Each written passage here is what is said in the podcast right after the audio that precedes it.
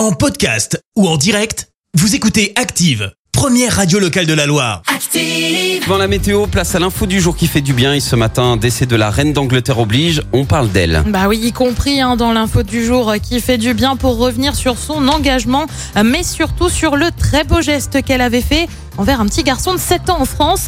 Euh, Ça remonte à l'année dernière. Le petit garçon décide d'écrire à la reine alors qu'elle vient de perdre son époux, le prince Philippe. Le but, lui présenter ses condoléances et la réconforter. Seulement voilà, il ne s'attendait pas à ce que la reine lui réponde personnellement. Et pourtant, quelques mois plus tard, l'enfant de l'Oise a reçu une lettre avec le sceau royal et un message personnel de la reine qui le remerciait pour ce petit mot de sympathie envoyé. Le tout avec sa signature de sa main. Le petit garçon avait également reçu un petit colis avec des photos de la monarchie. Plutôt sympa. Merci, vous avez écouté Active Radio, la première radio locale de la Loire. Active.